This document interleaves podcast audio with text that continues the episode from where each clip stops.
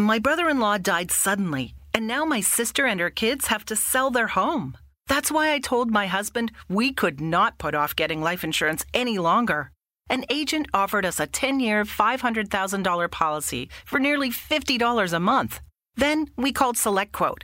SelectQuote found us identical coverage for only $19 a month, a savings of $369 a year. Whether you need a $500,000 policy or a $5 million policy, SelectQuote could save you more than 50% on term life insurance. For your free quote, go to selectquote.com. SelectQuote.com. That's selectquote.com. SelectQuote.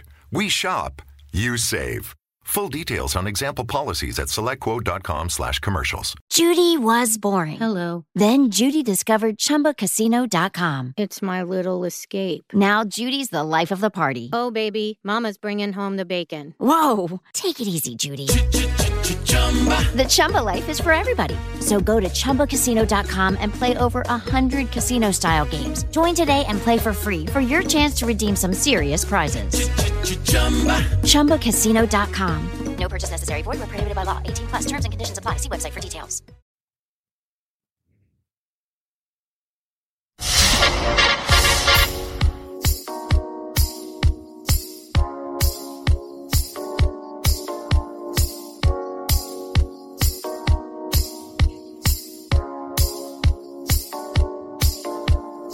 Este es el podcast número uno de noticias sobre el mundo drag en español, conducido por el señor bla bla bla. Comenzamos.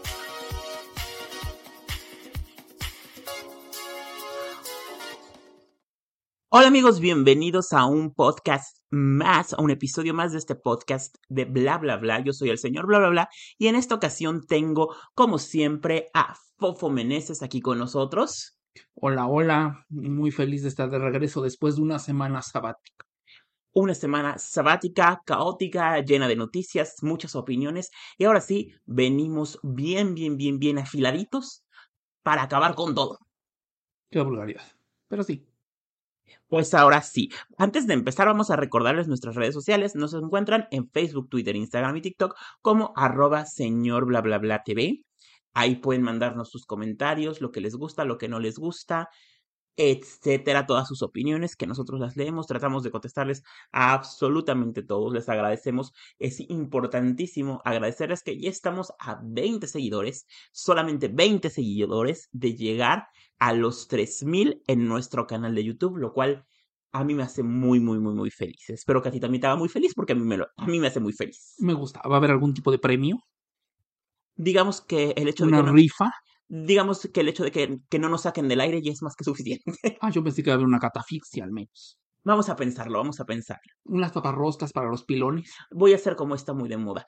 Si llego a los 10.000 suscriptores, me encuero, señores. Jesús. ¿Qué van a decir los niños y las abuelitas de este contenido? ¿Qué va a decir la tía RuPaul? ¿Qué tal si me contrata para el Pit Crew? Pero bueno, vamos a empezar y vámonos a lanzar hasta España porque vamos a empezar con Drag Race España el día de hoy y vamos a empezar hablando pues de todo lo que ha estado ocurriendo porque como sabemos la última vez que estábamos platicando aquí con todos ustedes era el famoso episodio de la repesca cuando regresa Kelly Roller a la competencia y bueno, pues de entrada me gustaría platicar un poquito porque la gente, cómo se le ha ido feo a la pobre Kelly Roller en redes sociales. O sea, los mensajes que le han mandado, ya todas las reinas la han salido a defender y estoy de acuerdo con un tweet que puso, por ejemplo, eh, Pinchadora, Bestia y Clover Beach, que pusieron que la gente tiene que entender que es un programa de televisión, es un reality show. No refleja ni el 100% de sus vidas, ni el 100% de sus trayectorias. Y si las personas creen que solamente es lo único que importa y todo eso, bueno, pues las personas que piensen eso, pues realmente están mal, tienen que ir a terapia, tienen que atender sus propios problemas porque no pueden estarle deseando la muerte a una concursante solamente porque no les gustó que la hayan regresado. A ver, no es decisión de nosotros Drag Race no es un programa, a excepción del All Stars 8, que el público va a tener la oportunidad de votar. No es un programa como la academia que llamabas con tus 20 pesos, votabas por Toñita o por quien tú quisieras. Aquí no, no es así. Aquí es un programa donde quienes tienen la decisión, la única decisión y la que vale, son los jueces. Pues en eso tienes toda la razón. Yo lo que tengo que decir en ese aspecto es que honestamente yo ya eh, no sé cómo decirlo, igual y lo voy a decir incorrectamente, pero es mi manera de, Suéltala, de procesar suéltala. las cosas. Al principio ya era así como que ligeramente así como que dices, "Ah, ok, era medio cringe, eso de agarrar y como que mm, la parte, eh, la línea que divide entre la realidad y la ficción con algunos fandom, o sea, como que se cruzara. Ahorita ya llega a ser bastante peligroso porque, digo, pasó de ser cringe, después de eso lo consideré bastante triste porque sí dije, Dios mío, ¿qué tienes que hacer en tu vida que realmente tengas el tiempo y las ganas de estar echando tantas maldiciones al mundo Y tanto odio, tanto y hate. tanto odio?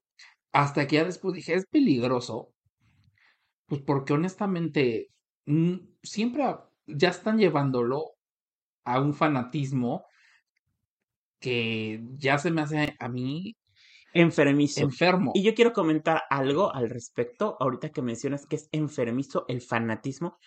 Dijiste un término, fandom tóxicos. Tú utilizaste ahorita esa palabra y creo que se juntan hoy en día y en específico con Drag Race, no solamente en España, sino a nivel mundial, fandom tóxico y centennials. Sensibles, generación de cristal, que nada se les puede decir, porque to- pero como les encanta atacar a los demás que ahí es una dualidad y doble moral la que existe, pero yo sí siento que lo que están haciendo es algo terriblemente para acabar con la personalidad o con el personaje de alguna de las drag queens, en este caso de Kelly Roller. Y Tache, aquí condenamos todas esas situaciones en bla bla bla. Nunca vamos a participar de ese tipo de acciones y pues la verdad, ahí sí lo digo y lo digo en serio. Si, si quieren en nuestro canal estar haciendo esos comentarios, lo único que vamos a hacer es borrarlos, porque nosotros no damos paso, ni pie, ni permitimos discusión en contra de ninguna de las drag queens ni de ninguna de las personas de producción. En eso fíjate que haces bastante bien. Yo lo vuelvo a repetir, es demasiado ridículo, es demasiado triste el que no entendamos lo siguiente, es un show de televisión y como un show de televisión hay cosas que por más que nosotros como fans repelemos, digamos o dejamos de hacer, pues nadie nos va a pelar. Exactamente, porque digo, está bien ventilar que digas, por ejemplo, a mí Kelly Roller tampoco me, tampoco fue mi hit que Kelly Roller regresara, aunque yo ya lo sabía perfectamente ya que iba a regresar, chisme. por- pues todo el mundo sabía los spoilers, pero para mí sí, o sea, dije, ah, no es mi máximo que regrese a Kelly Roller, pero tampoco voy a estar, ni me arruinó el día, ni tampoco truncó mi existencia, ni mucho menos, este, voy a desquitarme con alguien. Exacto, es que es, es que ese O es sea, el punto. simplemente no me gustó, no me gustó, chido. A ver, a mí no me... Exactamente, a ver, por ejemplo, vamos a, con... a descontextualizarlo del mundo Drag Race, pero tienes toda la razón. A ver, por ejemplo, yo hace 10, 15 años, eh, con la cuarta generación de la academia, no me gustó que ganara Erasmo Catarino. Simplemente no se me hacía la mejor voz, creo que había mejores voces en su generación. Ahí sí, como público podías votar, pero no ganó y no por eso hoy casi 15 años después, sigo matándome por eso y sigo opinando de lo mismo, cosa que con, lo, con el fandom de Drag Race lamentablemente sí pasa, porque en estos días recibimos comentarios de que, eh, por ejemplo, hablan de Sharon de la segunda temporada, que ya pasó hace más de un año, que ganó solamente por ser amiga de Supreme Deluxe y que lo mismo están haciendo con Kelly Roller, que le estaban apoyando porque es amiga de Supreme. A ver, será amiga de Supreme, será amiga de quien ustedes quieran, pero al fin y al cabo es un reality show que ni nosotros como público estamos produciendo, ni estamos poniendo un centavo, ni nos están preguntando nuestra opinión, porque los que cuentan su voto es las personas que están dentro del panel de jueces. En este caso, el, el artista invitado, Anna Locking, los Javis y Supreme. ¿Estamos de acuerdo en eso? Yo tengo una pregunta, ¿por qué todas tus referencias son de la academia? porque es uno de los reality shows mexicanos más fáciles de comparar. Eh, todos los demás siguieron ya después el mismo formato. No sé si te acuerdas que en Big Brother la primera temporada tenía un formato distinto. No votabas por quien querías que se quedara, votabas por quien querías que se fuera de la casa. Entonces, cuando llega a la academia y dicen más bien apoya a tu alumno favorito, pues se dieron cuenta las televisoras de que era muchísimo mayor dinero eh, que apoyaran a alguien a que se fueran en contra de alguien. Entonces, pues por eso es que le cambiaron y realmente sí es un parteaguas dentro de los realities en, por lo menos en Latinoamérica, lo que ocurrió con la academia. Y como nuestra audiencia habla español, la mayoría de ellos está eh, lo puede entender más fácil si les hablamos de la academia y Operación Triunfo me gusta. Yo siento que hay que tener, vamos a hacer aquí un poll para que el señor Bla tenga referencias más, más juveniles. Está bien, les prometo que les voy a hablar de lo que a la muchachada le gusta el día de hoy. La chaviza, por favor. La chaviza. Exactamente, pero, a ver, es que ese punto sí es súper importante y es muy, muy, muy grande, el tema del respeto. Ya hablamos de eso, ahora vamos a pasar con otros de los puntos que han ocurrido en Drag Race España y el primero de ellos es, bueno, pues que nuestra querida Valentina, conductora de Drag Race México, fue a España y lo primero que le que puedo decir es que cuidó lo mejor, mejor, mejor que pudo su manejo del idioma español. Sí, obviamente nos dimos cuenta que de repente había palabras que sí traducía literalmente del inglés al español y que son lo que se conoce como falsos cognatos, que no se traducen tal cual, pero eh, siento que es un, muy buen trabajo. Eh, fíjate que de la Valentina Diva, la Valentina Pose, yo vi a una Valentina pues bastante centrada en apoyar a las que estaban ahí. El momento con Clover Beach se me hizo pues el momento ternurita de, de su paso por el workroom, porque sí, la verdad Clover se veía feliz. Es que Clover se me hace una de las personas que además es este, muy real y muy, y muy sincera en sus emociones. Pero, regresando a Valentina, siento que sí hizo un buen trabajo ahí y creo, por lo que vi, Drag Race México está en muy buenas manos. Eso sí, fíjate que yo estoy muy emocionado del trabajo de Valentina.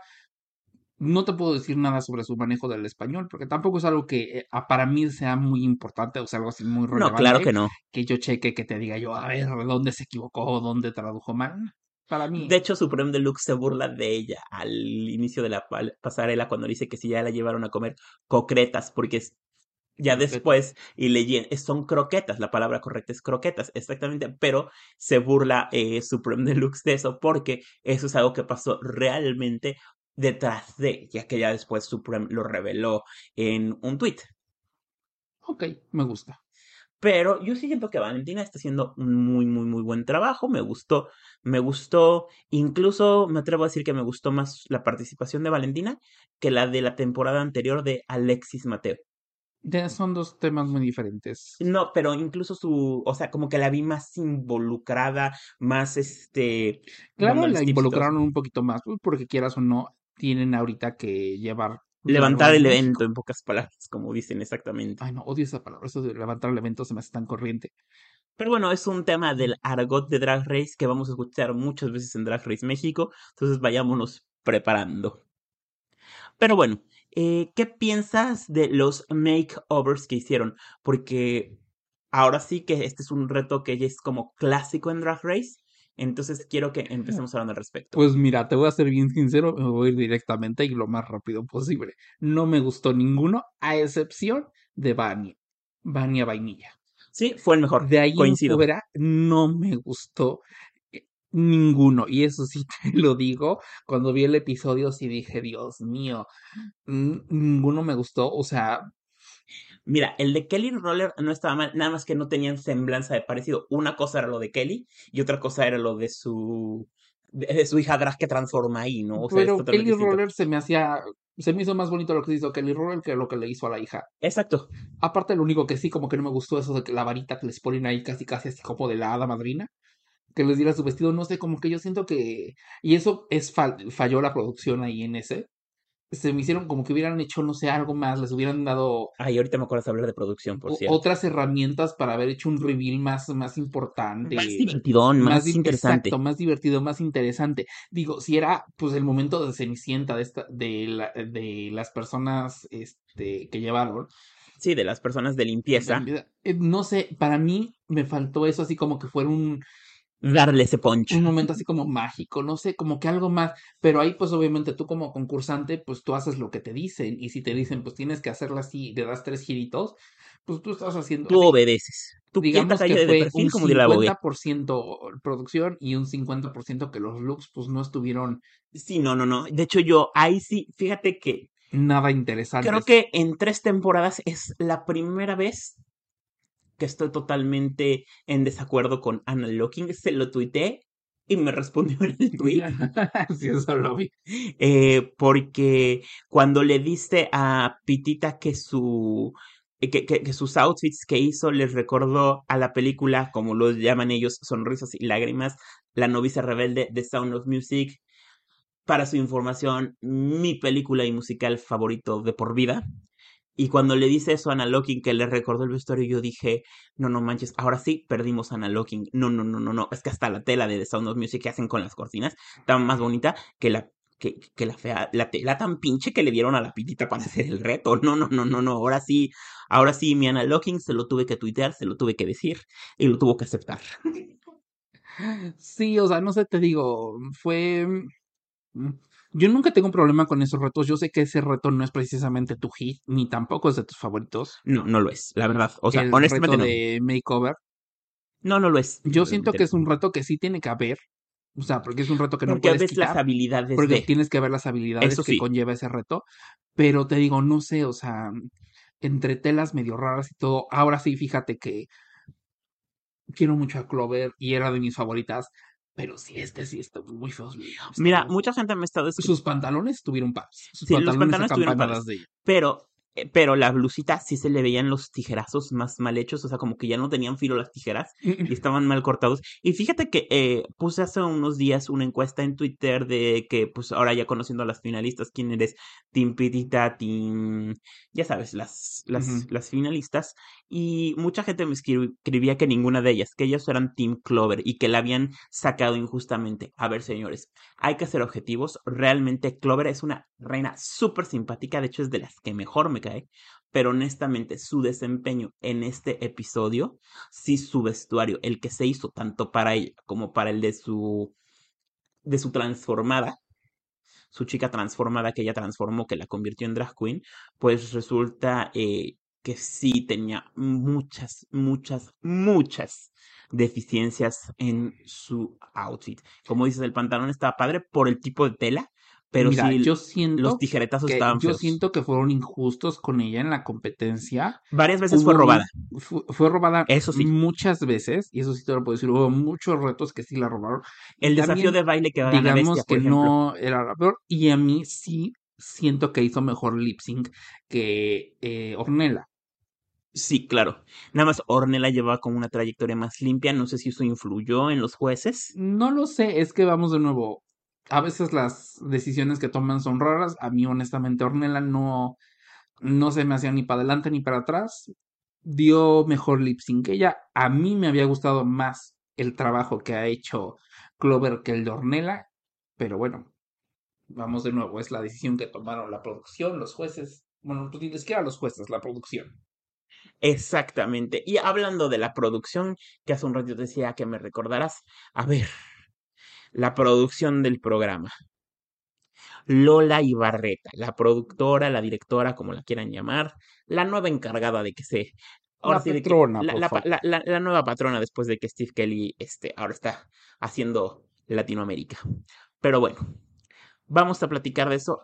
Está bien que nos pongas las historias tipo Teletón, las historias tipo sufridas, de cómo les fue, pero realmente, incluso y en este episodio cuando lo estábamos viendo, te lo comenté, Judy was boring. Hello. Then Judy discovered ChumbaCasino.com. It's my little escape. Now Judy's the life of the party. Oh, baby, Mama's bringing home the bacon. Whoa, take it easy, Judy.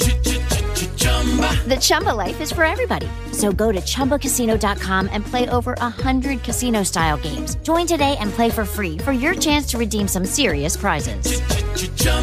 ChumbaCasino.com. No purchase necessary. Void where prohibited by law. 18 plus terms and conditions apply. See website for details. With Lucky Land slots, you can get lucky just about anywhere. Dearly beloved, we are gathered here today to. Has anyone seen the bride and groom? Sorry, sorry, we're here. We were getting lucky in the limo and we lost track of time. No, Lucky Land Casino, with cash prizes that add up quicker than a guest registry. In that case, I pronounce you lucky. Play for free at LuckyLandSlots.com. Daily bonuses are waiting. No purchase necessary. Void where prohibited by law. 18 plus. Terms and conditions apply. See website for details.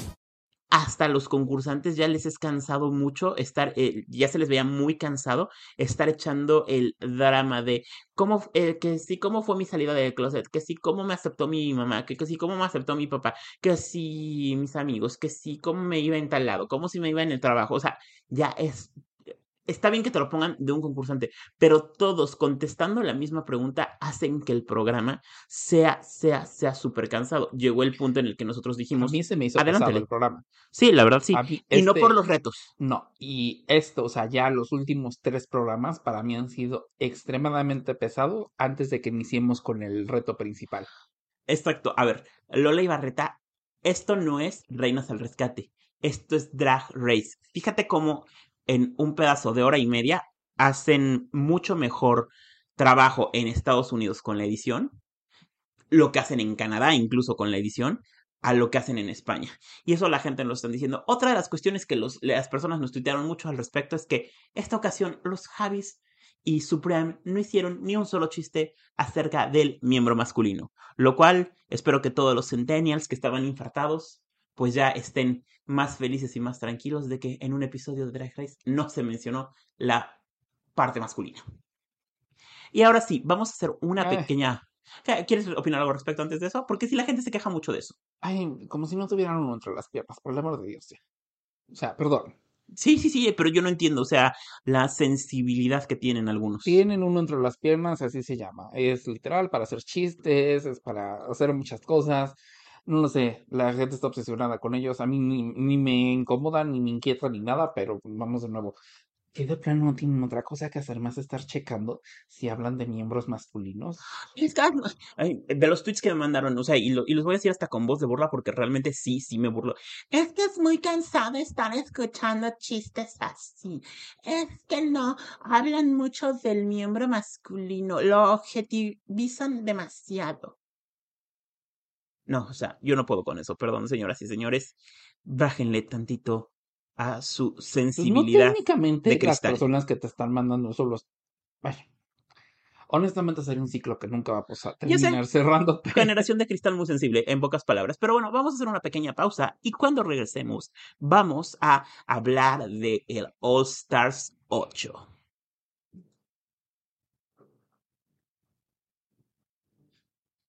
Y bueno amigos, ya estamos aquí de regreso en bla bla bla para estar platicando. Ahora, como se los habíamos prometido, antes del corte vamos a estar hablando del All Stars 8 y como continuamos en este programa, vamos a seguir haciendo nuestras críticas mordaces tanto de las opiniones del público como de lo que pasa en el programa. Y en este episodio, fíjate, Fofo, que yo tenía mucha expectativa porque era un musical sobre Joan Crawford. Y realmente me quedó a deber, y bastante. No sé tú qué opinas.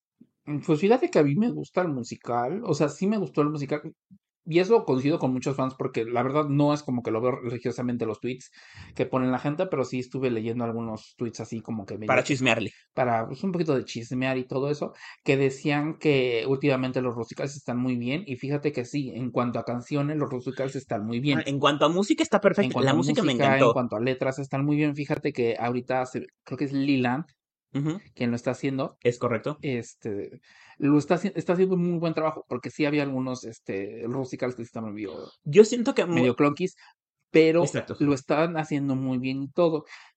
De ahí en fuera, el episodio fue. No sé cómo decirlo para más fácil. El episodio fue raro, o sea, yo tengo una. Una duda muy grande ahí. A ver, sácala, sácala. Porque si dices, me gustó hasta cierto punto el musical, el musical sí me gustó y todo, pero es lo que no entiendo, es lo siguiente, o van a hacer un, este, ¿cómo fue, cómo fue juzgado otra vez el este? O sea, de plano si dije, pues si vamos a elegir a quien nosotros queramos, hubieran dado el gane y listo. Sí, porque realmente, eh, y perdón, pero Candy Muse no hizo un mal trabajo, pero era un safe ni para bien ni para mal. Quien realmente, de la única persona que yo puedo decir de todo el elenco que personificó a Joan Crawford, fue Alexis Michel. Y la Larry.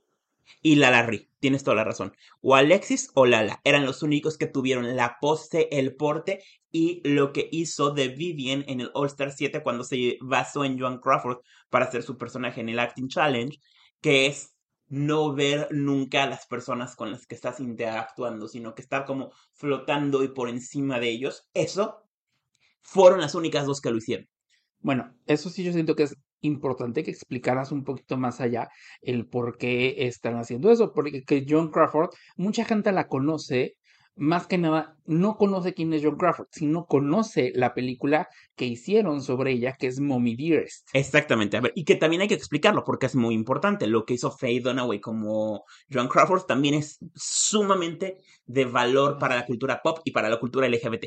Exactamente, pero sí, un punto muy especial, así como para ser, para hacer una John Crawford, aparte de que tus cejas tienen que ser perfectas debido a que ella su sello característico eran sus cejas, siempre era la manera en la que no veía a nadie a los ojos, siempre veía por encima de ellos. Exactamente. ¿Por qué? Porque eso hacía, y ella incluso lo llega a explicar en su autobiografía y en su libro My Way of Life, donde ella explica que el actuar de esa manera le daba un poderío sobre la cámara y sobre sus contrapartes masculinas, pero también sobre las contrapartes femeninas que tenía en sus películas. Eh, Joan Crawford, de nombre real Lucille Fay ella inició como bailarina y de ahí es donde agarró ese porte, porque, porque a las bailarinas que utilizaban en los años 30 y 40 del Old Hollywood, siempre les decían, no sé si se acuerdan la famo, la, este, la, o conocen la historia de la famosa reglita. Que las reglitas se las ponían y las hacían así para que una vez que estuvieran paradas, les levantaran el cuello y la mirada y estuvieran... el mentón. El mentón, exactamente, el mentón que les levantaran el mentón y estuvieran a 90 grados a la altura de su nariz. Entonces eso hacía que tuvieran un porte increíble. ¿Y qué pasó? Que Joan, cuando entra al mundo de la actuación, primero en el cine mudo y después en el cine hablado, pues se lleva lo que aprendió porque es lo que traía desde sus tablas, desde sus inicios, o sea, en su, en su ADN actoral. Ah, no, claro, pero digamos, eso fue una parte de lo que dejó como su legado Por supuesto. dentro de la cultura pop, porque muchas personas conocen a John Crawford que vino después de Baby Jane. Que bueno, les recomendamos mucho que vean la serie Fuse, la pueden encontrar en Disney Plus o en Star, dependiendo En el... Star, en En México. México la pueden encontrar en Star eh, o en o en iTunes Hulu también en la pueden Estados comprar, en Hulu en Unidos. Estados Unidos. Bueno, el chiste es que vean para que vean quién es Joan Crawford, porque también hay que mencionar algo que pasa en este episodio de All Stars 8, que es la segunda vez que pasa, solamente había ocurrido una vez cuando, cuando hacen en el All Stars 4 el reto de la de Best Judy de Judy Garland, que cambian las fotografías de RuPaul en el workroom. Así es. Joan Crawford es la segunda, es la segunda persona por la que hacen ese cambio, lo cual pues es porque es un ícono de la cultura pop. Exactamente. Pero regresando a eso, fíjate que en el, o sea, independientemente de que me gustó el musical, había muchos detalles que dices, vestuario muy bien, el maquillaje no va, el maquillaje no es John Crawford, el maquillaje está bien, la voz no es John Crawford, el maquillaje y el vestuario están bien, pero no te estás, no te estás comportando como John Crawford, lo cual dices, hasta cierto punto, si es un musical basado en, tendrían que haberlo hecho. Yo siento que muchas reinas hicieron un trabajo de saco el musical adelante Exacto, eso sí es totalmente. y, y dejo realmente el icono sobre quien lo base Y ya, atrás. Exactamente, punto. Eso fue lo que hicieron, cumplir con el Rusical y eso fue con la mayoría de las reinas. Es como, como por ejemplo, quien me haga una imitación de Cher y nada más te haga el o sea, y se enfoque nada más en eso. Eh, pongamos un ejemplo, Jujubee en UK versus The World contra Chad. Michaels. Chad Michaels, una cátedra, es la imitadora oficial. Pero, ¿qué es lo que hizo Jujubee? O sea, hasta literal no O sea, no. O sea, quien haga eso, por ejemplo, otras reinas que han hecho a Liza Minnelli Solamente Alexis Michelle la ha hecho y bien. que honestamente se han quedado con Liza, pero solamente dos cositas de Liza y generalmente toman la peluca y jazz hands. Y de ahí en fuera arrastran ese chiste hasta el cansancio. Cuando dices, Dios mío, es Liza Minnelli. Liza Minnelli es casi una caricatura andante. Tiene un montón Por de cosas que supuesto. hacer. Como por ejemplo, Que por eso es que a mí no me gustó lo que hizo Jimbo en el Snatch Game, porque nada más Haces- tomó una cosita que fue el haces bailecito. a Mariah Carey y nada más haces, te tomas el, El oído y hace, el oído y "Ah". haces- y dices, La mejor que lo ha hecho es Shangela. Por eso, pero hay muchas cosas que puedes hacer. Es como quien agarra y te dice, haces Diana Ross. Y nada más como que haces los ojos y todo. Cuando dices, hay 50 mil cosas que estás haciendo, o te agarras el pelo. Cuando dices, Diana Ross, hay 50 mil cosas que hace. Sí, ah, qui- quien lo hizo mejor fue Vivi Sahara Bennett, porque después Es- vimos a esta chica, Es este, Raya. a Raya hacerla en el No lo hizo mal, 6, eh, pero tampoco lo hizo Pero perfecto. no lo hizo perfecto porque dices, vamos de nuevo, estás haciendo a Diana Ross. Diana Ross tiene demasiadas cosas que son características de ella. Y yo aquí siento que, Por eso fue, son lo, íconos. que Exacto. fue lo que pasó en el musical. Correcto, totalmente de acuerdo contigo. Si no conoces a Joan Crawford, tuviste que haber visto en alguna escena o después de las 50.000 temporadas de Drag Race, tendrías que haber, Ya sabes qué es. tendrás que haber visto y dicho esa película. Bueno, ¿de dónde viene el Christina? Bring me the axe. Bring me the axe. O Barbara Please. O No More Wire Hangers. O sea, I've been dealt with monsters in the industry, también esa es otra. Don't fuck with me, fellas. O sea, ese tendrías que haber, o sea, tendrás que haber despertado tu curiosidad y todavía te hubiera aceptado que, ok, no me hiciste John Crawford, pero me hiciste la, o basaste tu actuación en la, es, en el personaje que creó Faye, Faye Dunaway, Faye Dunaway. que también hubiera sido muy válido, hubiera muy, muy aceptado, válido. hubiera sido muy válido, pero por ejemplo, y aquí es donde me voy a echar a casi todo el elenco. Sí, Jessica White lo hizo bien. fue Su cumplidora. versión rockera estuvo padre. No se maquilló como John Crawford. Las cejas, no las cejas le faltó. como les- John Crawford. No, por supuesto. No se paró como John Crawford. No hizo Hasta nada se veía. como John Crawford. Eso es Kahana correcto. Montriz. Sí, se vea muy guapa. Sacó la coreografía. A ella le doy el, eh, eh, a ella le doy esos dos puntos. Coreografía bien hecha y look muy similar. y se, la actitud se veía nefasta. muy guapa. No hizo nada de John Crawford. Jimbo.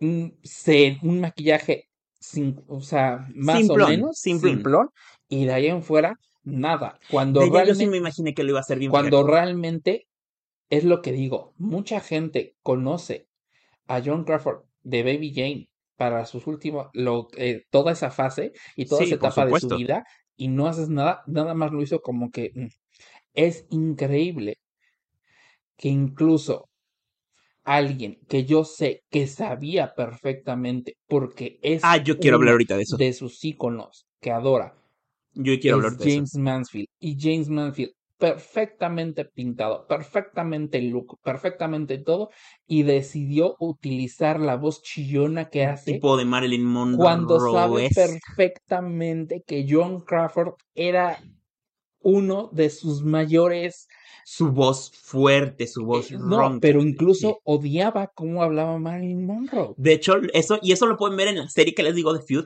cuando ella Se ganó un Golden Globe, exactamente. Se burlaba de la voz de Marilyn Monroe. Incluso se burlaba de cómo Jane Mansfield hablaba. Sí, por Porque supuesto. le parecía ridículo y le parecían tontas. Y le, parecían, eh, eh, y le parecía también una, y lo dice en su libro, una vergüenza que las mujeres se cosifiquen en su voz de esa manera.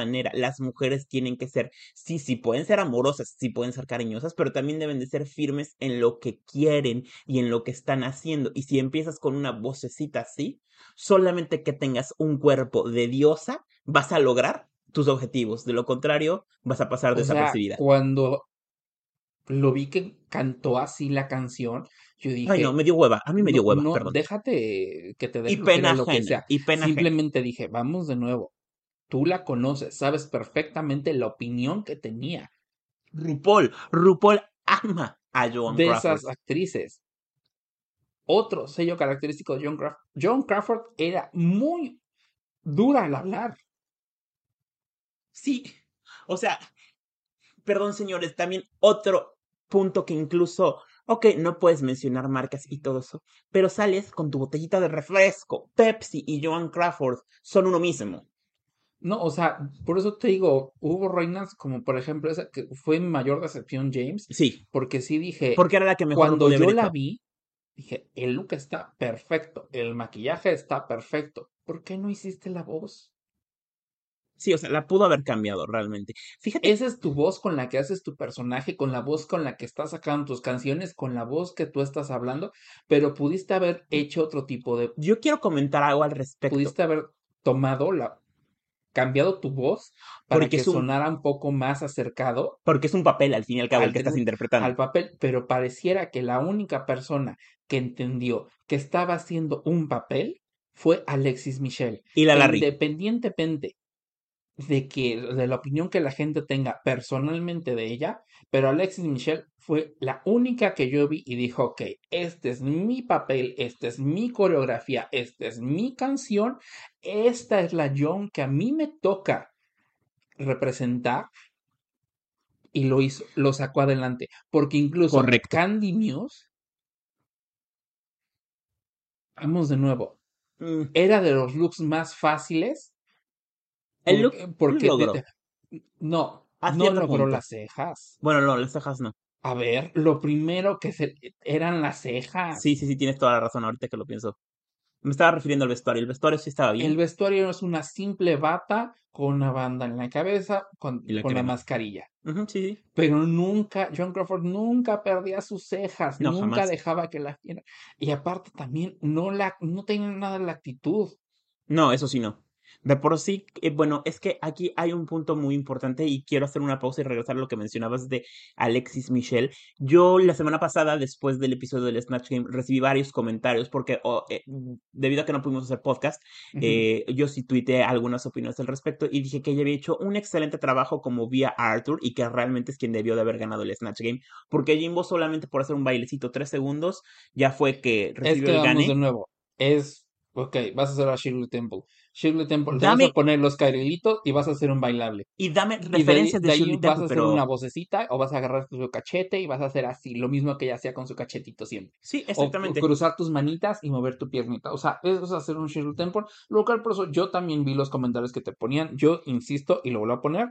Jimbo, eh, para mí, era un safe. Quien era un top 2 de esa semana era Alexis Michel. Y ahí sí era James Mansfield. Porque James Mansfield hizo Su- excelente Sí, claro. a Jennifer Coolidge. Excelente. La voz, incluso hasta la respiración que hace Jennifer Coolidge. Y ahí es donde te das cuenta de que sí puede cambiar James Mansfield Eh, su voz. Por, por eso te digo, se está más cerca, pero lo hizo bastante bien.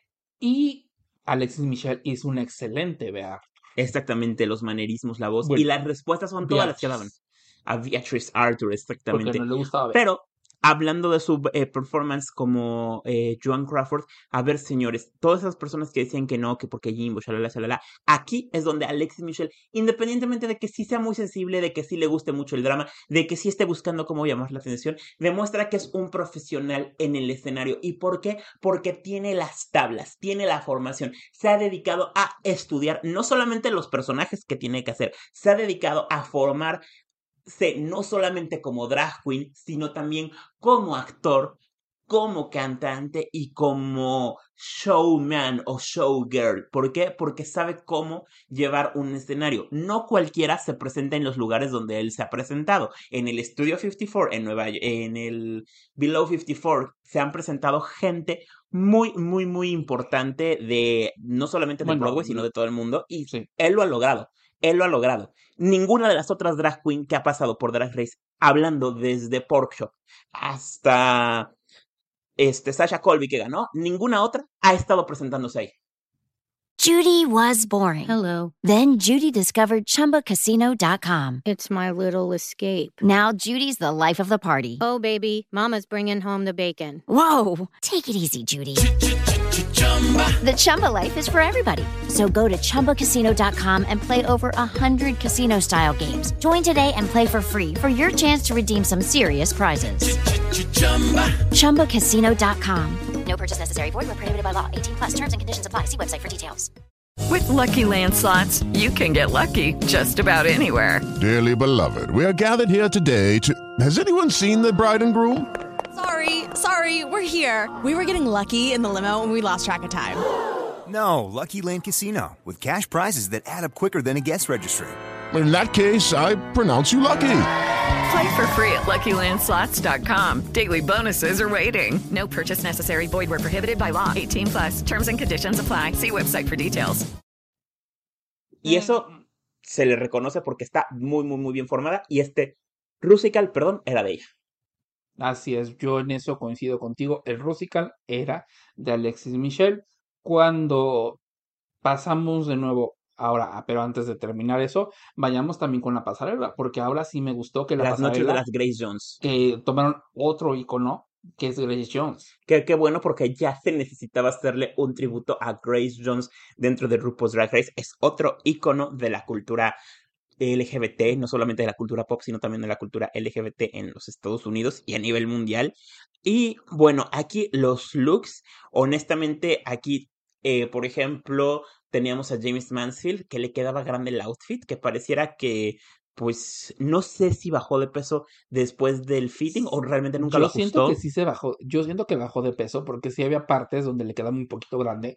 Digo, sí era una copia muy fiel a un Muy parecido, sí. de Grace, Jo- de De Jones. Jones, o sea, algo que hemos visto un montón de veces y era muy fiel, pero sí se veía un poquito grande. Exacto.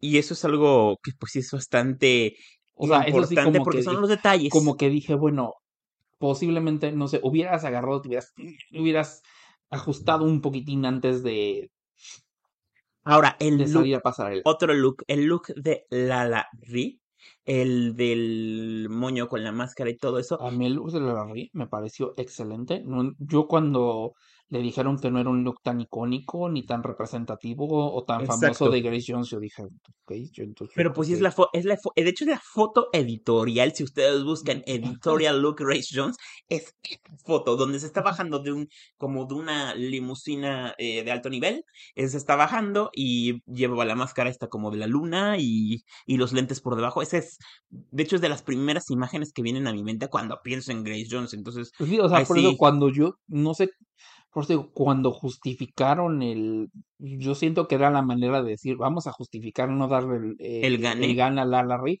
porque lo hizo muy bien. Físicamente no es nada parecida no, a, no, pero no estamos juzgando aquí el físico, exactamente. a, a Joan Crawford, eso sí, porque también, pe- en cuanto a la actitud, Sí, en exacto. cuanto a la pose de la, de- para dar las cachetadas, así con Lo ese- hizo perfecto, lo hizo sea, perfecto, lo hizo, sí. o sea, lo hizo tan, tan tranquilamente porque era la manera en la que ella daba sus cachetadas. O sea, Podríamos decir que Candy Muse tampoco tiene el cuerpo de Grace Jones, pero la diferencia entre Lala y este de Lala y Candy Muse es que Lala sí nos dio una mejor este presentación con eso que tú dices, la actuación, el performance que tienen que hacer fue totalmente distinto.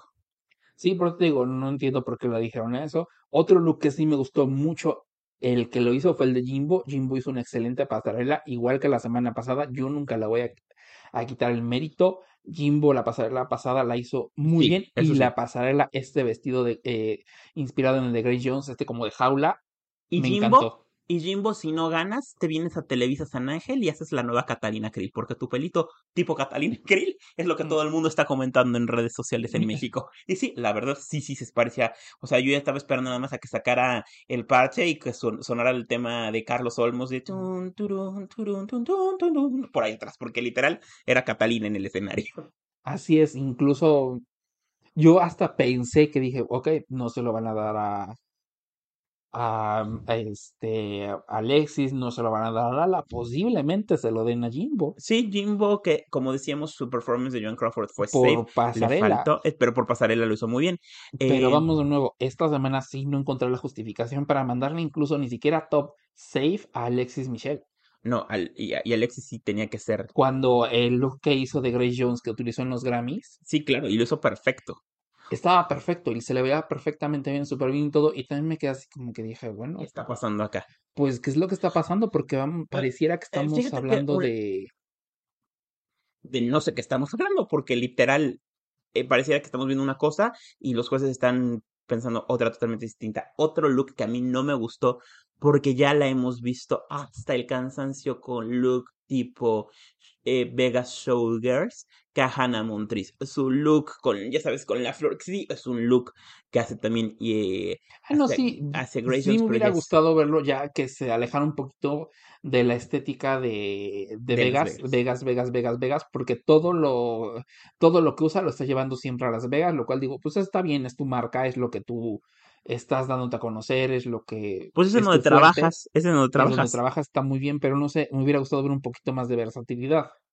Exactamente. Y pues ahora pues sí, como bien todos sabemos, lo que pasó en este episodio es algo pues que nos deja a muchas personas sorprendidas. ¿Estás de acuerdo con el resultado final de quien abandonó la competencia, de cómo estuvo todo esto manejado? No, no, yo honestamente, sí, ya Kahana se tenía que haber. Yo creo, mira, Porque mira, honestamente, Kahana ya llegaba el punto en el que, igual y lo voy a soltar así, y digo, también entiendo por qué votaron todas por James, ¿por qué verlo por este lado? Los, el reto que te sigue, o los retos que te siguen generalmente después de un Rusical, sí, van a ser algún tipo de reto de actuación, algún tipo de reto de roast, algún tipo de, a- algún tipo de reto que te tengas que utilizar tu personalidad como una de tus herramientas más grandes, sea el 50% de tu este. Entonces, es mucho más fácil Eliminar quitar, a, más fuerte, a una fuerte. entre dos, entre dos concursantes a la concursante que es conocida más allá, tal vez no por su estética, Pero sí por su pero sí por carisma. su carisma y su personalidad. Entonces yo siento que ahora sí todos votaron estratégicamente porque dijeron, dijeron, ¿sabes qué? Vamos a hacer lo siguiente. Pues no voy a desperdiciar mi voto sacando a Cajana, que aún así puede que la siguiente semana, Se si nos, si dan un reto de esto, Cajana va a llegar al bottom otra vez, porque ya nos dimos cuenta que Cajana baila y hasta ahí, No tiene pero no actúa, no es comediante, no es, no, no tiene, no tiene muchas armas dentro de su, Yo tengo toda una opinión al respecto y voy a tomar lo que tú dices y después voy a entrar de lleno a mi opinión. pero bueno, déjame terminar. Perdón, perdón. Pero sí es lo que te digo, o sea, no estoy de acuerdo, pero sí entiendo por qué lo hicieron, digo, fue estrategia de todas, Sí, eso sí. no me gustó, no era su momento, sí era el momento de Cajana ya de irse, porque que digamos que con Cajana lo que más te puedo decir es que Cajana ya topó. Exacto. Exacto. Y ahorita voy a platicar un poquito al respecto de eso, pero antes quiero, quiero retomar un punto. Mira, estoy de acuerdo en lo que dices de que puede ser que todas hayan votado por sacar a James Mansfield por estrategia. Sin embargo, qui- quitando el tema estrategia, sí realmente fue alguien de quien se esperaba mucho para este Rusical, para el papel que tenía que hacer, porque sabemos que entiende las referencias y no lo hizo, y además utilizó un outfit que ni siquiera se lo pudo ceñir, porque ok, te queda grande, pero te lo tratas de arreglar, y se ve que ni siquiera eso hizo. En la pasarela se veía con flojera, se veía que no... O sea, que yo siento que realmente James Mansfield sí realmente fue lo peorcito de la semana. Honestamente, sí se tenía que ir. Así como no elogié te, no te voy a decir que no sea lo peor de la semana, o sea, te puedo decir, sí, eh, eh, sí su botón fue un botón hasta cierto punto, pues merecido, pero digamos que no era para, Mm, no era para salir, o sea, Yo creo que Kahana, por ejemplo, lo que la salvó fue su fue su su, su look, su outfit y su coreografía. Siento que esa fue siento que esa fue la mm, diferencia. Que, real- que realmente, o sea, que realmente sí estaba como muy milimétrico el tema para salir. Pero quiero hablar de Kahana Montriz y por qué, por qué quiero hablar de ella. Porque Kahana Montriz, eh, realmente, como lo expresé hace unas horas en mis redes sociales, Kahana Montriz tiene un tema y es que como bien dices, baila y punto. No tiene ningún otro talento. Eh, es hija de Coco Montriz, sin embargo, lamentablemente aquí vamos a hablar de otro tema, que es que tampoco tiene la educación que tiene Kahana para, eh, digo, que tiene Coco para hacer las cosas. Coco, incluso en su momento en donde se salió de sus castillas y se había enojado con Alicia Edward, nunca amenazó. Trae un problema con Hayden Closet que al ratito vamos a platicar más adelante, pero eh, algo que yo noté desde el inicio de este episodio, que es cuando están contando los lipsticks de quién votó por quién, y ves que era un ánimo en contra de. Un anime en contra de Kahana, para que, para sí, que porque Jessica no se iba a ir. Para que se fuera. Y Jessica Wilde no se iba a ir, o sea, eso es definitivo. Pero cuando muestran. cuando muestran este resultado, ella dice que no estaba de acuerdo porque tenían que tomar en cuenta. A ver, mi reina, cada quien es libre de votar por quienes ellas quieran. No tienen, ah, que porque estaba muy enojada de que en el Rústica le echaron, eh, en el, perdón, en el Snatch Game le echaron tierra a ella, que la estaba, o sea, que estaban viendo que lo estaba haciendo mal y se agarraron de ahí. Eso ha pasado en todos y cada uno de los Snatch Games de la historia. Acuérdense cómo le fue a Coco cuando preguntó quién era eh, Little Edie y Jinx Monsoon se lo, se lo rebota con Quite the Scandal, que no sabe quién era este quien era también vende la creme cuando We Originated the Language, y todas las que lo van haciendo mal en los Snatch Game son las que terminan siendo el punto de burla y de, de donde las otras reinas se agarran para sacar más chistes. No entiendo por qué se hacía como la sentida, la víctima, la, la sufrida. Si así es el programa, si así todo el mundo lo sabemos. Lo que sí deja ver es que tiene una inmadurez muy grande que no acepta el hecho de de que las críticas a veces no van a ser favorables para ella porque no lo está haciendo bien y siento que es parte de esa eh, también de esa generación de cristal que solamente buscan el reconocimiento, pues, pues es que sí, pero lo hice, pero lo intenté, que buscan reconocimiento por absolutamente todo, y RuPaul lo ha dicho muchas veces, no, aquí para brillar y para que seas reconocida te tienes que esforzar y tienes que hacerlo bien, que eso siento que es algo que le hace falta a Kahana Montriz, no sé qué opinas tú. Pues es que de eso siento que ya hemos hablado en demasiados episodios y ya sería darle la vuelta a un tema que, que como te digo, para mí Cajana, mm, si es joven, si es vieja, si es educada o no es educada, simple y sencillamente para mí Cajana ya topó. Siento que ella es una excelente bailarina, tiene que nutrir, tiene que educar, tiene que crecer otros, pues otras cosas para poder ser un, tiene que arriesgarse también. Un artista completo. Porque de en fuera, pues, a mí, después de sacar una coreografía, no es, no es alguien que diría, bueno, pues es que iría a un show por o para verla, si simplemente va a ser una buena coreografía. Pero bueno, como te digo, yo siento que ya dejamos el tema de Cajara. Ya, pasemos a Cajana Montriz. Perfecto. Y entonces vamos a ir a una pausa porque regresando a este programa vamos a platicar de otro reality show que sale pues también dentro del tema drag y que también involucra a reinas de Drag Race y que el señor Fofo Meneses fue la persona que me lo enseñó y se llama Drag Me to Dinner, que ya en nuestro canal pueden ver los 10 mejores momentos, ahí tenemos un videíto, pero vamos a platicar al respecto de Drag Me to Dinner. Vamos a esa pausa y regresamos.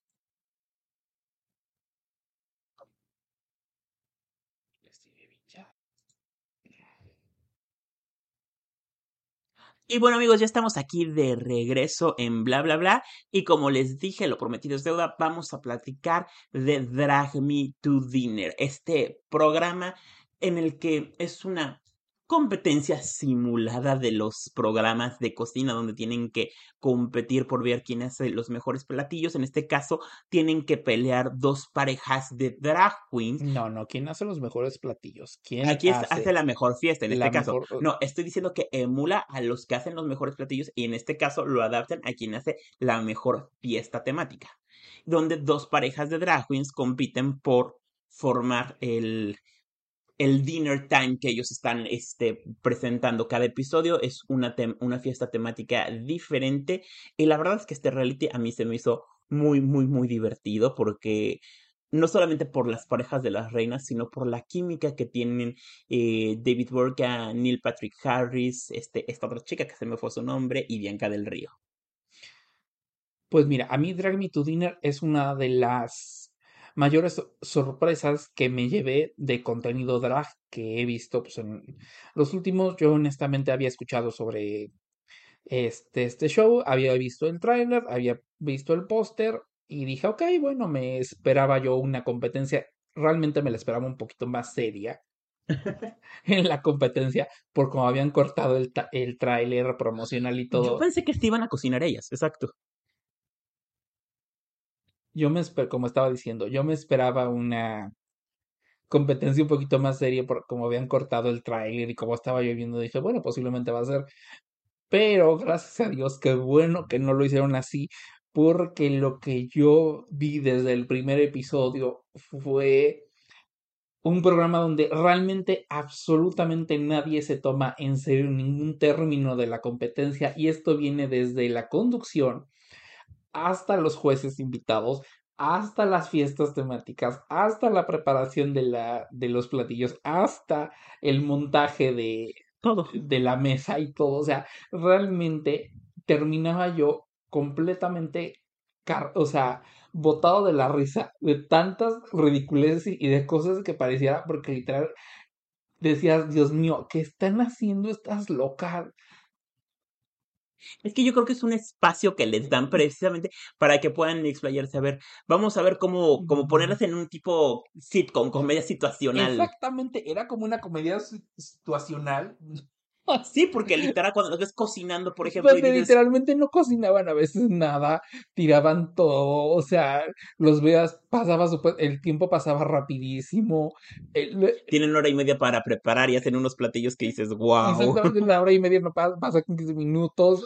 No han decorado nada cuando ya se meten a la parte de atrás y cuando ya empieza el sketch ya está todo decorado. Exactamente, el sketch está todo, o sea, me gustó mucho porque aparte de que trajeron a muchas reinas que son conocidas por Drag Race, también trajeron de otros realities. También trajeron a reinas, por ejemplo, de Dragula, también trajeron a reinas que no han participado en otros este realities. En otros realities. Me dio mucho gusto verlas y sobre todo, como lo estoy diciendo, como no era una competencia en serio, porque incluso los premios, eh, lo que Neil Patrick Harris presenta como premios que son idiotes. o sea, que realmente está baboso, pero siempre me sacaba. Bueno, te voy a decir algo, yo quiero mi rallador de queso. En el Golden, el rallador, el, está lo máximo, yo lo amo, yo lo quiero.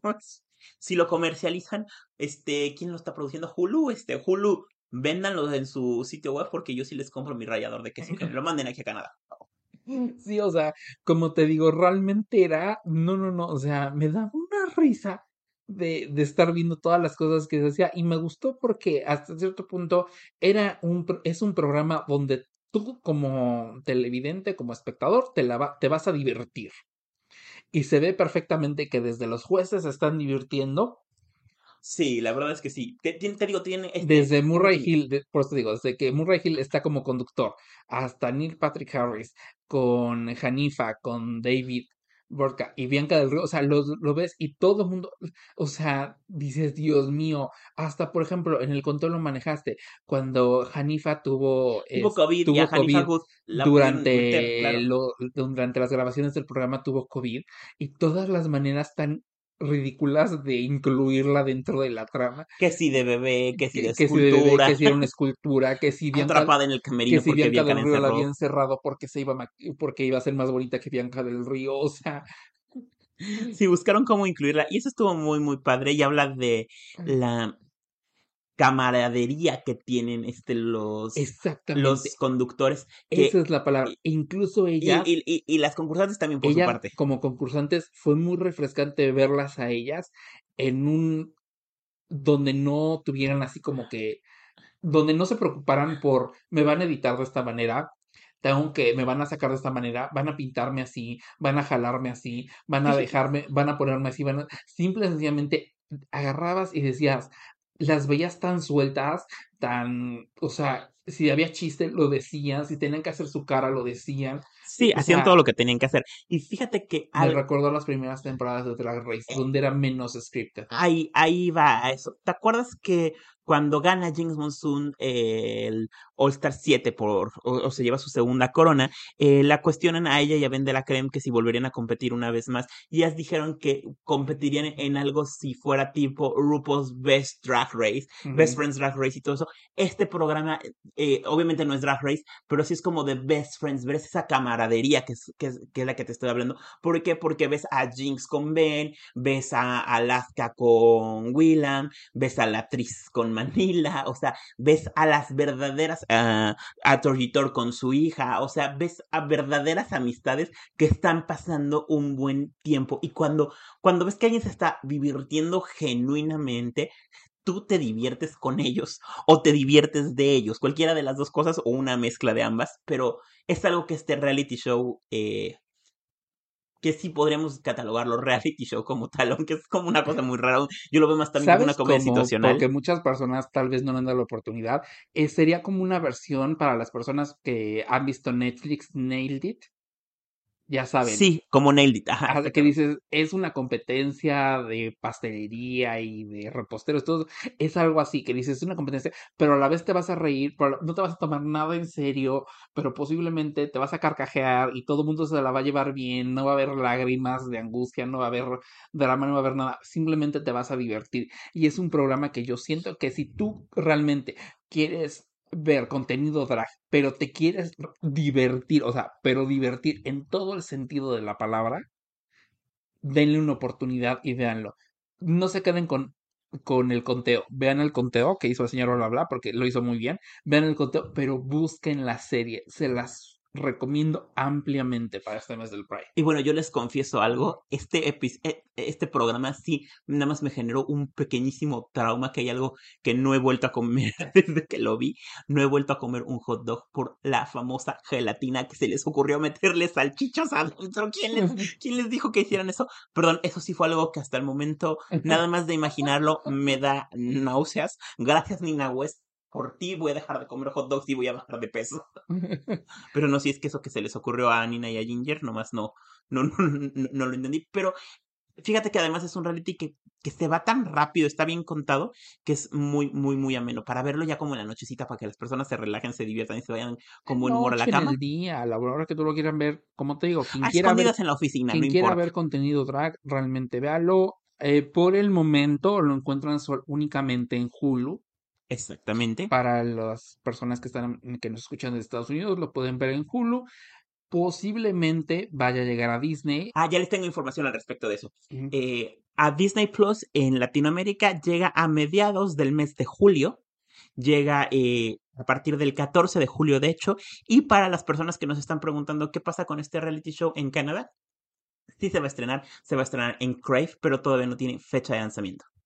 Ok, bueno, pues ya lo escucharon para que lo vean, porque vale mucho la pena. Véanlo, pero no, como les digo, no olviden ver el conteo para que más, más, más o menos vayan viendo. Y no se preocupen, no, el conteo no está lleno de spoilers, les dejamos muchas sorpresas. Y apóyenme con mi petición de que vendan el rallador de quesos, porque yo sí lo quiero.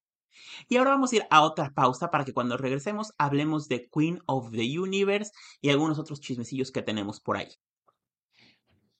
Y bueno amigos, ya estamos de regreso aquí en bla bla bla. Qué rápido regresamos de ese corte comercial. Pero eh, Vamos a platicar ahora de Queen of the Universe, esta segunda temporada. Eh, como ustedes bien saben, pues no pudimos hacer recap de la primera porque no tuvimos podcast la semana pasada, pero ahorita aquí estamos de regreso y vamos a hablar pues de los primeros tres episodios de la serie. ¿Tú qué piensas de Queen of the Universe? De entrada, el cast. ¿Qué piensas del cast? ¿Cómo lo ves? Bueno, antes de hablar del cast, porque por, yo voy más lento. Fíjate que The Queen of the Universe me gustó mucho desde el momento, desde la, este como revamp que le hicieron para la segunda temporada al formato porque digamos no me eh, no me molestó, no me encantó, sí me gustó la primera temporada, más no me encantó. Es que vi la primera temporada. La Digamos que la primera temporada fue muy acartonada. Estaba bien porque estaba muy bien producida, pero. Ah, no, pero era como rara. O sea, así como que decías, ajá, pero se van, pero los quedan. Pero, Le faltaba ritmo. O sea, no sé, como que no había mucha coherencia. Era como Celebrity Secret, Celebrity. bueno, sí.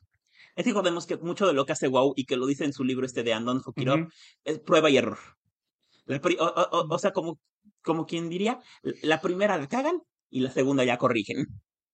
Eso es más o menos lo que hacen acá. Y sí tienes razón, esta segunda temporada corrigieron muchos errores. Eh, utilizaste un término revamp, eso fue lo que hicieron, es correcto. Así es, o sea, te digo, me gustó mucho desde que mm, eh, vi el este, a mí el panel de jueces me gustaba mucho Vanessa Williams, me gustaba mucho Michelle Visage, me gustaba mucho Trixie, metieron a Mel B de las Spice Girls, lo cual sí siento que fue algo atinado porque eh, Leona muy, me gusta mucho cómo canta, pero no precisamente, no había mucho pop, así como que no había mucho destello de ella en cuanto al panel de jueces, entonces sí venía siendo un poquito Mm. estoy en, de acuerdo y en desacuerdo contigo. De acuerdo porque Leona, sí tienes razón, como que pasaba, este, como muy under the radar. Realmente se las comían las otras tres, no Michelle. No under the radar, simplemente no tenía esa personalidad para un panel de jueces. Exacto. Y sin embargo, a mí yo sí estoy en desacuerdo totalmente contigo. Mel B no debería de estar siendo jurado en este reality show y mucho menos opinar de temas. Si me dices, ella va a enfocarse a hablar de coreografía, de presentación en escenario, estoy totalmente de acuerdo. Pero que no me venga a hablar de música cuando la señora no puede dar ni una sola nota. Por eso es las caras que le hacía Michelle Visage y las caras que de repente también soltaba Vanessa Williams porque pues pareciera que sí estaba diciendo otras cosas. Yo sí agradecí que en el tercer episodio se hubiera sustentado porque realmente hasta lo disfruté con calma y con gusto. Bueno, vamos de nuevo. No la llevaron ahí por ser la mejor voz pero ella, aunque no te guste, viene de las Spice Girls, un increíble grupo. Sí, te digo, de eso sí puedo opinar y, honestamente, la llevaron porque como jueza lleva el drama, lleva la angustia, lleva, hace televisión, que es, es parte de lo que necesitas en un... Claro. y realmente si vamos a estar viendo pura, pues vamos a juzgar eso, pues también dices, no. Pero bueno, a mí me gustó mucho ese. Me gustó, sentí incluso más ordenado a las concursantes si no fuera esta vez un cast de concursantes tan, tan grande como la primera temporada. Exacto. Porque siento que ni siquiera les daban suficiente tiempo a la, a la primera temporada. A veces sacaban a varias es en que un la, episodio. La primera temporada fueron, el primer episodio fueron, eh, primeros dos episodios fueron 20 reinas para después reducirse a un cast de 10 reinas. Entonces, eso, sí fue. eran tantas que ni siquiera llegaba el punto en el que, así como que decías, y está, y está, y está, y está, y está. O sea, por eso no pudo faltar Yuyubi, claro.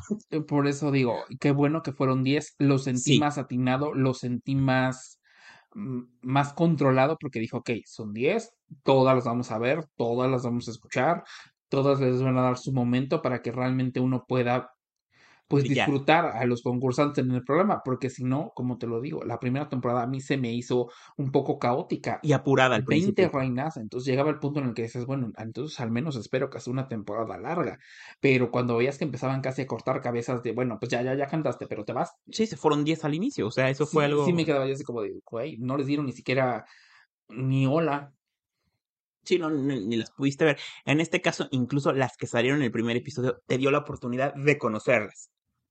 Tan es así que me acuerdo del nombre de ellas. O sea, sé que Missy Trata, por ejemplo, se fue muy enojada del escenario porque no se esperaba que no la fueran a salvar a ella. Ella no tenía que haber estado. ¿En el botón? En el botón. Ni ella ni Taiga tenían que haber estado en el botón. Pero bueno, vamos de nuevo así son las reglas del concurso y, esto era preguntando exactamente. esto era el voto del público y digamos que pues bueno las cosas son así sí me está, me está gustando lo que estoy viendo siento que la producción de los números musicales está también incluso mucho más cuidada es que se ve ya hay mucho más inversión ya en hay producción. más ya hay más ya está por supuesto ahora sí más fuerte la producción del programa, ya incluso en el, lo que vimos en el tercer episodio que fue las parejas. Sí, correcto. Que esa es una diferencia también acá, porque entran con, ahora con canciones originales, o sea, son canciones que ellos escribieron las letras, no es una canción que ya existiera, eso estuvo... No, eso fíjate que me gustó, me gustó muy padre. que también eh, cada una, desde el primer episodio, viene de tal país, este, trae su propia canción, trae su propio estilo, o sea, me gustó mucho porque las 10 concursantes son 10 concursantes completamente diferentes. No había ninguna que me di, que dijera yo, no, esta es como que no me, me da cosa lo mismo. Todas venían muy bien seleccionadas. Exactamente. Y fíjate que hablando de esto, bueno, pues yo no puede faltar la mención que se haga a Taiga Brava, Taiga Brava, la representante de México, de Cancún, que realmente siento que está haciendo un muy buen trabajo en la competencia. Eh, su look de este, de este tercer episodio me gustó muchísimo, pero también me gusta mucho lo que está haciendo vocalmente y el control que tiene del escenario también se me hace, se me hace muy bueno y muy, muy, muy, muy profesional, que eso es algo que también se nota de la diferencia con algunas de las chicas de la primera temporada, que algunas estaban muy experimentadas porque ya se han presentado en varios escenarios, pero otras sí, eh, pues ni idea de cómo presentarse ante un público. Y en esta pues podremos decir como segunda generación de Queen of the Universe, vemos a todas las cantantes reinas que están concursando que tienen las tablas para manejar un escenario de forma propia. Bueno, ¿cuáles son tus concursantes favoritas hasta el momento? Ay, pues mira, a una ya me la eliminaron, siento que injustamente era la Misistrata, me caía muy, muy, muy bien y me gustaba mucho su voz y su propuesta que estaba haciendo. Obviamente mi favorita forever va a ser Taiga Brava, la voy a estar apoyando de aquí a que acabe el programa y yo creo que me quedo con esas, esas dos. ¿Tú a ti quién te gusta de Queen of the Universe? Porque pues obviamente supongo que no vas a coincidir conmigo en todas, pero... Fíjate que a mí mi favorita obviamente es Taiga Brava, como yo lo dije desde el principio, desde que la vi en su primera presentación, lo hizo excelentemente bien. Eh, muy orgulloso de lo que hizo. Presentó todo muy bien, me encantó. También otra que me fascinaba mucho era eh, Miss Strata. A mí su concepto se me hacía muy, muy padre. Su voz se me hacía padrísima. Lamentablemente fue la primera eliminada, lo cual dije, mm, mm, eh", pero bueno. También me gusta mucho Trevor Ashley. La, ¿La chica de Australia. Ajá, sí. Y obviamente mi voz favorita es la de Yacel Royal. Uy, es que Yacel también canta muy, muy, muy, muy bonito. En cuanto a outfits, en cuanto a eh, presencia en el escenario, en cuanto a voz, se me hace que la, es la concursante a la que hay que vencer. Sí, de hecho ahorita en sistema de puntuación, de puntuación Yacel Royal, Milicia Scont y Viola del Reino, Unido son las tres que van este, más alta en el sistema de puntaje que los fans han creado de entre que si están safe o bottom o son eliminadas. Ellas van en el... Eh, ahora sí que las tres van empatadas en el primer lugar y después de ahí tenemos a todas las demás, o sea, todas las demás serían... Ahora, ahora sí que es como van dos dos rondas de jueces apenas, top y bottom. Tenemos todas las demás en el bottom, pero sí, siento que como dices, eh, ella es una, Yastel Royal va a ser una de las reinas a las cuales hay que mirar y a las que, pues si queremos que nuestra querida Taiga Brava gane, va a tener que, que meterle fuerte en contra de ella. Así es, yo siento que la competencia más grande de Taiga es Yastel ahorita.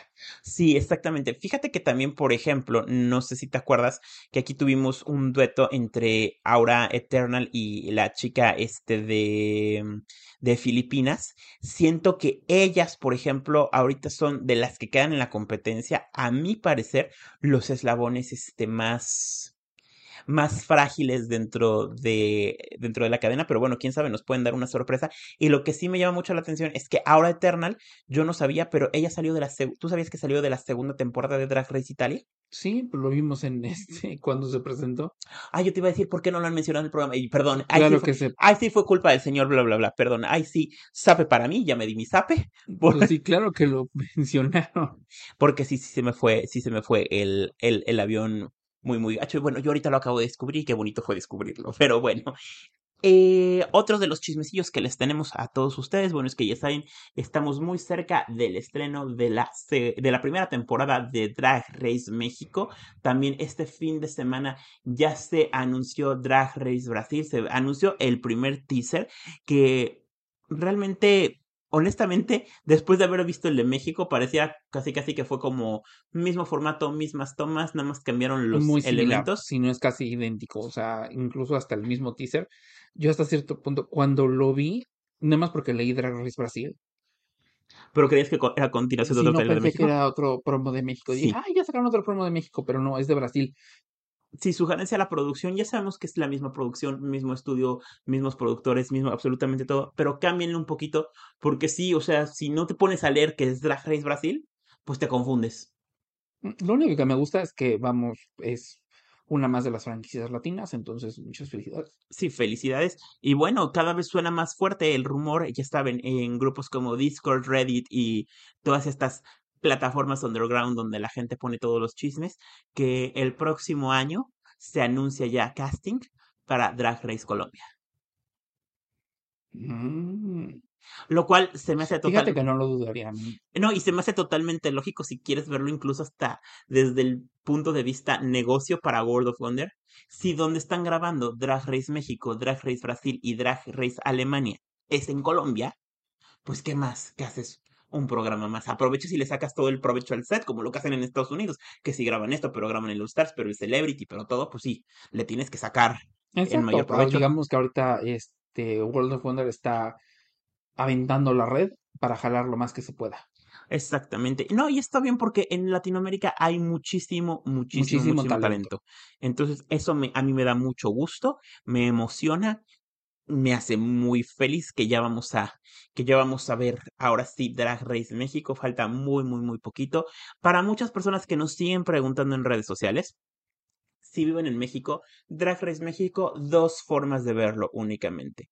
A través de Paramount Plus que el episodio se estrena en el primer minuto del 22 de junio o a través del canal MTV que se va a estrenar hasta en la noche del 22 de junio, para que sepan cómo está. Ahora, si están fuera de Estados Unidos, digo, eh, fuera de México, lo van a poder ver por la plataforma de Wow Presents Plus.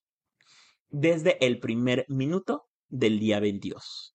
Lo cual ya estamos todos muy ansiosos porque salga. Eh, recuerden que ya salió este libro que se llama And Don't Fuck It Up, que nos revela muchos, muchos detalles detrás de la producción de de las primeras 10 temporadas de RuPaul's Drag Race, escrito por la periodista María Elena Fernández. Es un libro que no se deben de perder, deben de leerlo y obviamente correr a YouTube y ver los recaps que les estoy haciendo, que créanme, no les estoy revelando ni el 10% de lo que menciona el libro, sin embargo sí les estoy mencionando algunos puntos que considero importantes, pues para que, para que se animen a leerlo. Y ahora sí, ya con esto, ahora sí acabamos nuestro programa. Como siempre, Fufo, te agradezco por estar aquí con nosotros. Nos recuerdas tus redes sociales para que todo el mundo escriba. Ahí me encuentran en YouTube, en Facebook, en Twitter y en Instagram como arroba fofeando.